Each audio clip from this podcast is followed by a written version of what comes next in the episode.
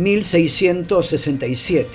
El médico francés François Bacon creía que los niños nacidos de una relación adúltera se hacían amorales y viciosos en la edad adulta.